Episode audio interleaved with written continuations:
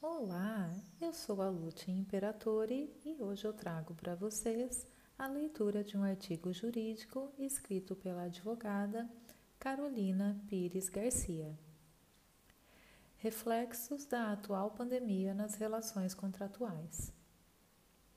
A vida nunca mais será a mesma daquela conhecida e vivida antes de março de 2020. Certas particularidades nunca antes vivenciadas afetaram diretamente nossas relações, incluindo as contratuais.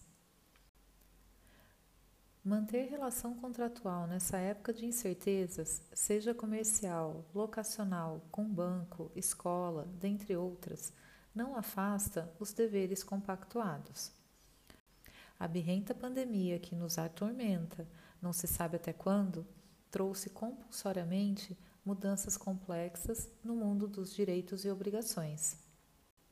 E o que é pior, as leis até hoje existentes não previram situações como as experimentadas atualmente. Uma coisa é certa: aquele que de alguma forma foi afetado em algum negócio a tal ponto que a prestação tenha se tornado desproporcional no momento de sua execução ou de seu cumprimento, trazendo-lhe prejuízos, deve tomar a iniciativa nas negociações para restaurar o equilíbrio da relação contratual. Ficar inerte justificando que não há o que ser feito, só atrasará o restabelecimento do equilíbrio contratual, causando ainda mais prejuízos. Ou seja, o devedor assolado de alguma forma pela pandemia precisa comunicar, demonstrar e renegociar toda a dívida causada pela situação.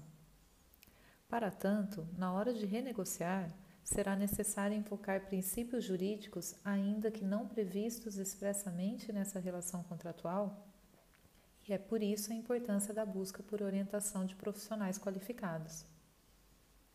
Ora, de que adianta para o credor querer receber tudo o que está previsto no contrato, como multa, juros e mais juros, se o devedor não tiver as mínimas condições de satisfazer o principal da dívida? Por óbvio, nesse contexto, todos perdem. É por esse motivo que toda renegociação precisa procurar o equilíbrio para os dois lados e jamais, de modo algum, enriquecer uma das partes em detrimento à outra. A proporcionalidade precisa ser efetiva, buscando principalmente alguma renúncia por parte do credor, evitando-se sistemas de cobrança antes utilizados que devastavam famílias, empresas e comércios com suas multas exorbitantes, juros de mora, correções monetárias infinitas, além de juros compensatórios.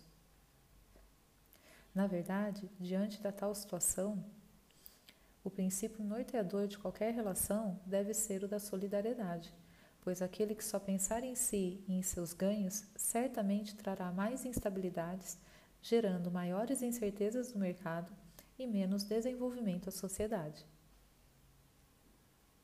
Gostou? Quer saber mais? Nos acompanhe nas redes sociais, Instagram e LinkedIn. Acesse o site www.nllnadv.com.br.